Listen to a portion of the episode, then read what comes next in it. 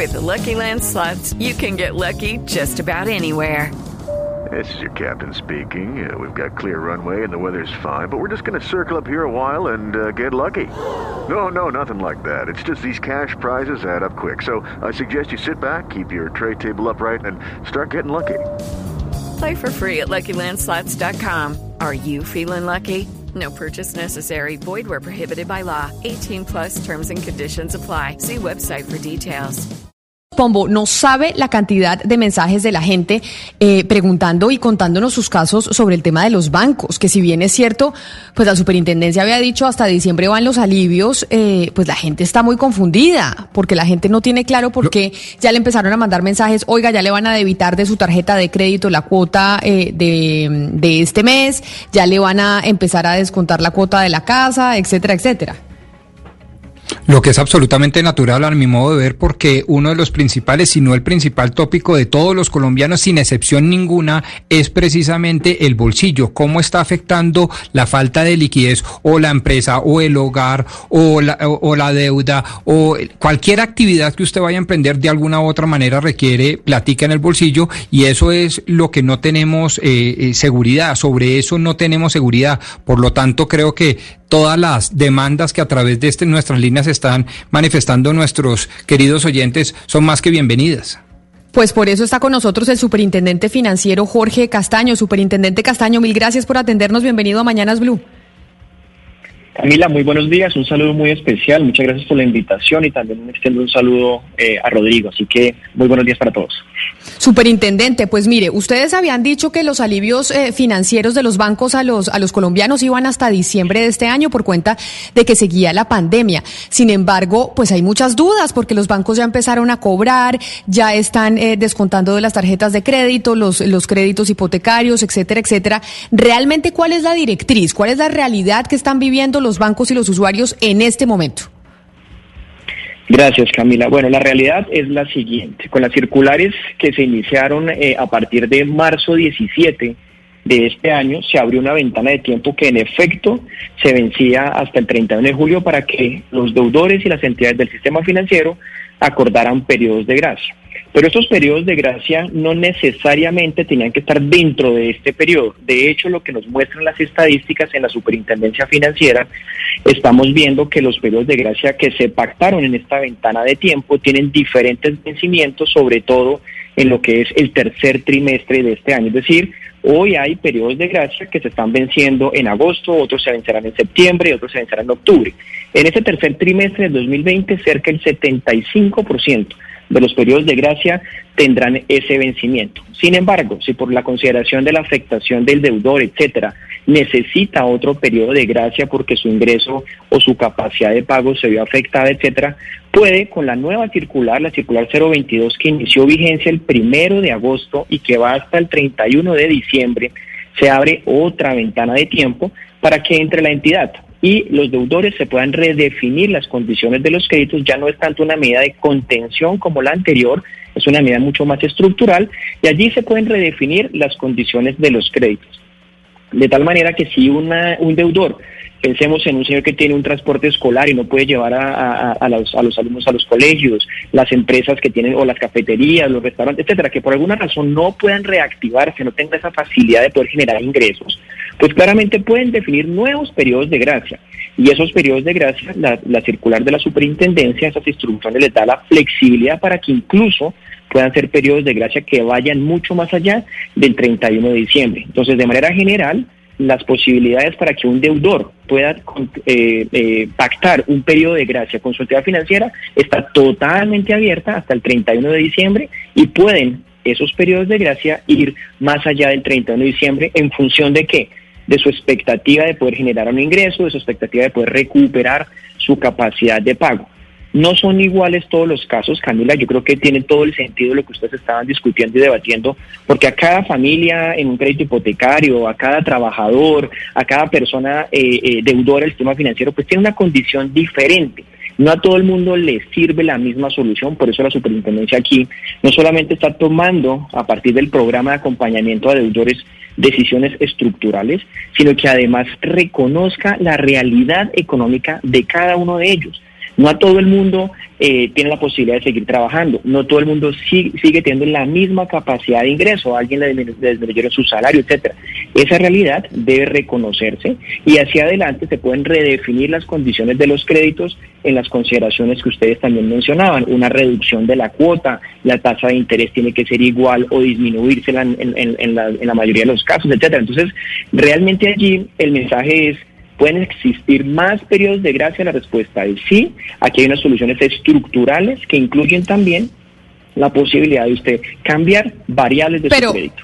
Pero, superintendente, existe la posibilidad, pero es claro que los bancos no están obligados. O sea, cada banco toma la decisión de cómo le genera alivio a sus clientes en los créditos hipotecarios, en los créditos eh, de, la, de las tarjetas de crédito, de lo que sea. Cada banco toma la decisión, pero no hay una directriz desde el gobierno nacional que diga los bancos están obligados a hacer esto. Las circulares son obligatorias, Camila, como tú lo sabes, y son mandatorias. Esto no es opcional que la entidad diga yo sí hago o no hago. Las entidades están en la obligación de sentarse y definir con las condiciones de sus clientes ¿Qué debe hacer en la medida en que ese deudor no pueda pagar? ¿A qué no está obligado la entidad? La, entidad sí no está obligada a entregarle, por ejemplo, a todo el mundo un periodo de gracia si no lo necesita. Esto no es voluntario, ni más faltaba. La, superintendencia no hace eh, cartas aspiracionales, son instrucciones obligatorias. ¿A qué se obligan las circulares? Se obligan a que todo deudor todas las carteras, en todas las modalidades de créditos, microcrédito, tarjeta de crédito, todas las modalidades de créditos, personas naturales, empresas, microempresas, emprendedores, todo el mundo, que tenga afectados sus ingresos, por supuesto, es una variable fundamental en esta, en esta coyuntura. Es difícil poder establecer un grupo de personas que seguramente no tengan esta afectación de ingreso, pero sí está dirigido a esa población, a las personas que tienen una afectación de su ingreso. Se sientan con la entidad y la entidad debe evaluar las condiciones de ese deudor. Y en función de esas nuevas condiciones del deudor, la entidad, pues por supuesto, podrá decidir si realmente lo que necesita más convenientemente es un periodo de gracia de un año o podrá tener, vamos a disminuir la cuota de su crédito porque usted antes tenía un ingreso de un millón de pesos, su carga financiera eran 350 mil pesos, ahora su ingreso se disminuyó, usted no puede tener la misma carga financiera, disminuyamos la cuota y le puede agregar un periodo de gracia, es decir, Ahí la, el llamado de la superintendencia, y esto es una instrucción, esto tiene que quedar absolutamente claro para todos los, consumidores y para todas las entidades, es se tienen que sentar a redefinir esas condiciones. ¿En función de qué? Pues de la realidad propia de cada deudor. ¿Y, y, qué, y cómo hacen, superintendente, las, las empresas o las personas para justificar ante el banco que sus ingresos están afectados por cuenta de la, de la pandemia? Sí, señor. Esta es una situación que vuelve y juega es caso a caso, por eso a diferencia de lo que se hizo en los primeros cuatro meses, eh, se dio un mes de anticipación y sabiendo que los periodos de gracia se van venciendo de aquí hasta el mes de octubre es hay dos mecanismos. Las entidades financieras ya están acercándose a las entidades. Ya hacemos un llamado bien importante a los deudores para que estén muy pendientes de las comunicaciones de los bancos, en los SMS, los teléfonos celulares, los extractos, etcétera, porque mucha esa información está allí. Si esa información no está llegando allá, la pueden consultar directamente en las páginas web. ¿Qué tiene que hacer el consumidor financiero? Vamos a poner un caso muy, muy concreto. Yo tengo un periodo de gracia y se me vence pasado mañana. En este, en este momento, este periodo de gracia me da unos beneficios. ¿Yo qué debería hacer si la entidad no me ha contactado? Porque ya masivamente hay una estructura de contactar a los consumidores financieros que, que fueron también órdenes de la superintendencia financiera. No solamente la entidad, sino el defensor del consumidor financiero que tiene un rol preponderante en la aplicación y en la atención de las dudas, el acompañamiento, en ese rol de ser vocero de los consumidores financieros. Si se me vence ese periodo de gracia, lo que yo debo hacer, y no me han contactado, yo puedo entender, entrar a la página web de la entidad, entender muy bien qué es el programa de acompañamiento a deudores y cómo me puedo con la entidad decirle, miren, mi situación es la siguiente. Yo tenía un ingreso laboral, esa información obviamente tiene que ser una información cierta, suficiente y validable. Por supuesto no estamos pidiendo, y la superintendencia en eso entiende la necesidad de ser muy flexible, no estamos pidiendo que es que se acredite unos estados financieros, nada, estamos diciendo es, deudor, cuéntenle la realidad. Si usted dice que su ingreso disminuyó, y usted va y revisa la pila o los, mecanismos sobre los cuales usted eh, eh, cotiza formalmente la seguridad social, pues es muy sencillo. Pero esto no está solamente pensado para el formal, está pensado para todo el mundo. Yo tenía un ingreso de 100 pesos, ahora mi ingreso es de 50, la entidad financiera entiende que ese es su ingreso y redefine las condiciones. Entonces, es muy importante que antes durante y después de toda esta circunstancia, el deudor se acerque sin intermediario. No necesita abogado, no necesita nada diferente a acercarse a la entidad o la entidad lo está buscando a él. Superintendente, pero de pronto la confusión yo creo que se ha prestado es porque muchas personas asumen que es automático la ampliación del periodo de gracia, es decir, que de manera automática el banco va a prorrogar hasta diciembre. No sería en este caso, digamos, el, tiene que darse el, acercamiento nuevamente, el, mutuo acuerdo entre la entidad financiera y el cliente para, para, para fijar nuevos términos y nuevos el, nuevo acuerdo. Correcto. Pero que no es automático. Sí, señor, correcto. ¿Es así? No es, no es automático, no es automático en el siguiente sentido. La entidad financiera no puede tomar decisiones por el consumidor financiero. Entonces, desde esa perspectiva, hay mecanismos automáticos, es decir, la, entidad, por ejemplo, decide eh, a todos los deudores de tarjetas de crédito les voy a dar seis meses más de periodo de gracia. Y se lo aplica a todo el mundo.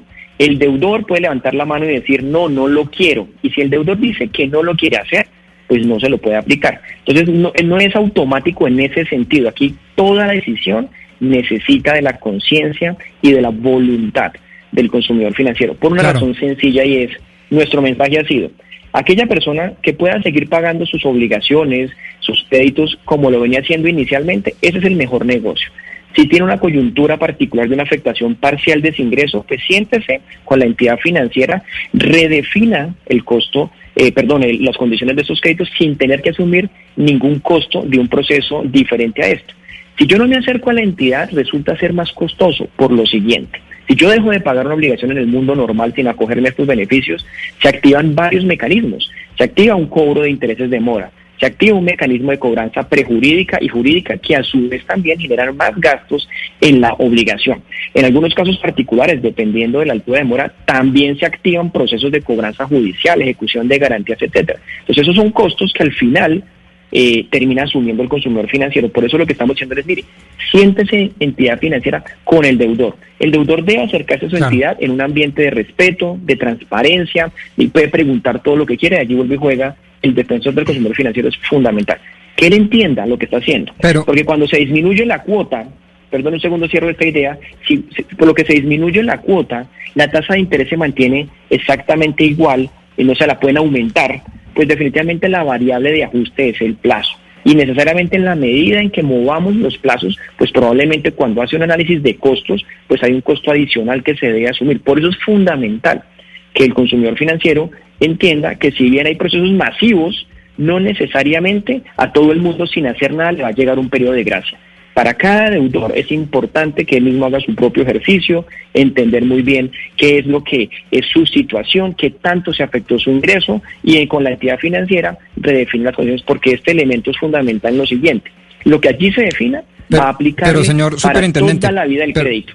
Sí, señor. Perdone, vamos recapitulando a ver si estoy entendiendo bien y se la pongo muy fácil y usted me dice si estoy entendiendo bien o no. Existe una obligación de los bancos simplemente de negociar, pero no de entregar los alivios. Y durante la negociación, estos señores, eh, perdón, estos alivios no operan de manera automática, con lo cual yo como deudor de mi banco me tengo que acercar a él o el banco acercarse a mí para llegar a un acuerdo particular e individualizado, pero no opera, como diríamos los abogados, de pleno derecho, de pleno derecho o ipso jure, no, automático no, yo me tengo que acercar a mi banco. Lo que pasa es que si yo estoy entendiendo, la respuesta es, ¿los, los bancos están obligados? Sí, señor, entendió perfectamente. Esa es la instrucción de la superintendencia. Tienen que sentarse. No aliviar. Lo segundo es, los bancos, digamos, ¿el alivio de qué depende? Si están obligados, si el deudor tiene una disminución en su capacidad de pago o desingreso derivado del COVID, y eso se acredita, el banco está en la obligación de entender cuál es la situación de ese deudor y darle el beneficio. ¿Cuál beneficio? Puede ser periodo de gracia, condonación de intereses, puede ser extensión del plazo, puede, hay N, digamos, posibilidades y en eso el banco está en la obligación. ¿Qué es lo que no está obligado al banco? Que si el deudor, por cualquier razón, no se acerca a la entidad, si el deudor no acredita que una afectación en su capacidad de ingreso, pues que el banco automáticamente le dé por instrucciones de la circular, no. Allí debe haber voluntad del deudor. Porque como le digo, esto no es transitorio, no es que lo que aquí se acuerde deje de tener vigencia a partir del 31 de diciembre y de en adelante volvamos a las condiciones normales de los créditos. No, ese crédito cambia hay una, llamémoslo técnicamente, una innovación en los elementos de ese, de ese contrato. Entonces ahora hay un, crédito que va a un plazo específico, con una tasa específica, que va a vivir así durante toda la vida del crédito. Entonces la disminución de la cuota es un elemento que la superintendencia ha dicho. Si usted redefine el crédito, está obligado a disminuir la cuota. ¿A qué está obligado, entidad? A mantenerle la misma tasa de interés, o se la puede disminuir, pero en ningún caso se la puede aumentar. Si usted le da periodo de gracia, entidad, usted está obligado a no capitalizarle intereses. Usted entidad no está obligado a cambiar la calificación del deudor. Usted entidad no está obligado a cobrarle ni intereses de mora, no le puede cobrar gastos de cobranza. O sea, hay una gran cantidad de beneficios que no son palpables para aquel que se acoja al periodo de gracia, pero que si no se acogiese al periodo de gracia en un ambiente normal, todo esto acrecentaría y agravaría más el problema. Entonces aquí es un deudor que se sienta, necesita la voluntad del deudor y en eso es lo que es de alguna forma voluntario. Pero la entidad tiene unas obligaciones. Me, escribe un oyente, sí, Ricardo, un oyente nos escribe y le pregunta, ¿todo esto que usted está explicando también aplica para las tarjetas de crédito del éxito, de al costo, de Falabella? Porque pues también muchos colombianos tienen tarjetas con estas eh, grandes superficies, tarjetas de crédito. ¿Estos alivios y estas negociaciones también aplican para ese tipo de tarjetas que uno tiene con almacenes? Eh, la respuesta para Ricardo es, depende si esa tarjeta es emitida por una entidad financiera vigilada por la superintendencia financiera. Para el caso particular de los tres casos que usted menciona, Falabella, pues Falabella es un banco y seguramente esa tarjeta puede ser emitida por el banco Falabella, en cuyo caso está en la misma obligación. En el caso de la otra superficie del almacén éxito, probablemente esa tarjeta es emitida por tuya o es emitida por Bancolombia, también está obligado. La de al costo no la conozco específicamente porque como la financiación y las tarjetas de crédito si son con recursos propios, las puede emitir cualquier persona. Conclusión, estas medidas aplican para todas las entidades bancarias vigiladas por la Superintendencia Financiera y la Superintendencia de Economía Solidaria adoptó las mismas reglas en el mismo sentido para todo lo que son cooperativas ahí, le iba, ahí le iba a preguntar, porque Carlos Daza también nos pregunta a través de WhatsApp si estos eh, créditos o si, es, o si esto que usted nos está explicando aplica, por ejemplo, a los créditos que dan las cajas de compensación familiar. ¿Estas mismas directrices también las están aplicando para los créditos eh, de esas cajas de compensación familiar? No, señora, estas dos directrices aplican para entidades financieras vigiladas por la Superintendencia Financiera y por una norma que expide la Superintendencia de Economía Solidaria para todas las cooperativas eh, eh, que existen en el país. Las cajas de compensación familiar son otro tipo de instrumentos vigilados por la Superintendencia del Subsidio Familiar. Allá hay otro tipo de medidas que no sabría responderte, Camila, pero claramente no le aplican estas porque son para los 43 establecimientos de crédito vigilados en Colombia eh, por la Superintendencia Financiera y lo propio para las cooperativas del sector de la economía solidaria. Me pregunta otro oyente por qué, por ejemplo, él es del Banco de Bogotá, ¿por qué le siguen, eh, ya empezaron a cobrar eh, transacción a otros bancos? Porque ese fue uno de los alivios que se anunció durante la pandemia cuando empezó, que las transacciones online no se, estaban, no se cobraran y ahora se empezaron a cobrar otra vez. ¿Hay una directriz de parte de la superintendencia en ese sentido? Sí, a Carlos dar la tranquilidad en lo que está mencionando en, el, en, cualquier banco. La superintendencia desde el 17 de marzo eh, estableció que los precios de las transacciones no presenciales, es decir, páginas web no podían ser modificadas y deberían mantenerse como estaban durante toda la emergencia eh, sanitaria. Entonces, básicamente, como esas transacciones generalmente estaban en cero por incentivarse, etcétera, no debería existir ningún cambio en esa, en esa, en esa tarifa. De presentarse algún cambio, deben notificarle previamente a los consumidores financieros y en todo caso el consumidor siempre tiene la posibilidad de optar por asumirlo o no asumirlo. En el caso particular de lo que está mencionando, pues vamos a revisar eh, por qué estas situaciones no deberían estar presentándose. Y una última pregunta, superintendente, que tenemos eh, también de los oyentes que son reiterativos en el tema de las centrales de riesgo. A ver si podemos repetir, porque evidentemente frente a esta circunstancia, a las renegociaciones de los créditos, etcétera, etcétera, pues la gente tiene mucho temor con el reporte a las centrales de riesgo. ¿Cómo va a funcionar esto? ¿Hay algún tipo eh, de excepciones, en este caso por la pandemia? ¿Cómo se está manejando las centrales de riesgo? Eh, en efecto, Camila, los bancos son la fuente, diría yo, más importante en Colombia en términos de los reportes a las centrales de riesgo. Eh, las centrales de riesgo no son vigiladas por la superintendencia financiera, sí las entidades que generan la información y sobre ellos nuestras instrucciones son supremamente claras. Aquel deudor o que se acoja a periodo de gracia de los de la circular 7 y la 14 que se iniciaron en marzo, que como te digo van incluso hasta diciembre sus vencimientos, o los que se acojan al programa de acompañamiento a deudores, tienen unos beneficios que consisten en que la calificación que el señor tenía, llamémoslo así, prepandemia, se debe mantener durante todo el tiempo que, se, que digamos que se expresa esta situación sanitaria. En adelante, sobre noviembre, diciembre, etcétera, pues la calificación va a tener que actualizarse ya no en función de la situación económica, sino va a estar en función del comportamiento de pago que el deudor tenga, porque pues los incentivos tienen que de alguna manera ser absolutamente claros. Es decir, yo me acojo a un periodo de gracia, no me cambian la calificación, el banco no puede cambiar la calificación a la central de riesgo, más unos beneficios adicionales. ¿Cuánto tiempo dura esto? Pues dura hasta que se venza el periodo de gracia y las nuevas reglas del crédito que se definan. Pensemos en gracia y discusión, vuelve y juega, se me vence mi periodo de gracia mañana y yo empiezo a pagar las cuotas de mi vehículo, de mi tarjeta de crédito en el mes siguiente. Pagué esa cuota, pagué la cuota siguiente, no pude seguir pagando por la razón que sea o no pagué. Ahí empieza la vida normal de cada uno de, eh, eh, de los deudores. Entonces, no hay un único momento en el tiempo donde todo el mundo pueda o no pueda, sino depende, vuelve y juega de la circunstancia de cada deudor. Es que esta situación le ha pegado, y es el reto tan grande que existe, le ha pegado a todo el mundo de manera diferente, a unas personas con un gran impacto eh, eh, eh, muy dramático, otras no tanto. Entonces el deudor debe sentarse con la entidad y expresarlo así. Por eso las medidas vienen personalizadas, vienen uno a uno, a diferencia de lo que pasó durante marzo a julio, donde da eh, una falta de información, donde necesitamos rápidamente contener muchas cosas. Ahora, eso es una transición para que todos los deudores puedan recuperar rápidamente sus hábitos de pago hacia futuro, protege al deudor porque no le va a tener que asumir muchos de los costos que en un momento ordinario tendría que asumir, ya los hemos mencionado, intereses de mora, gastos de cobranza, ejecuciones, etcétera.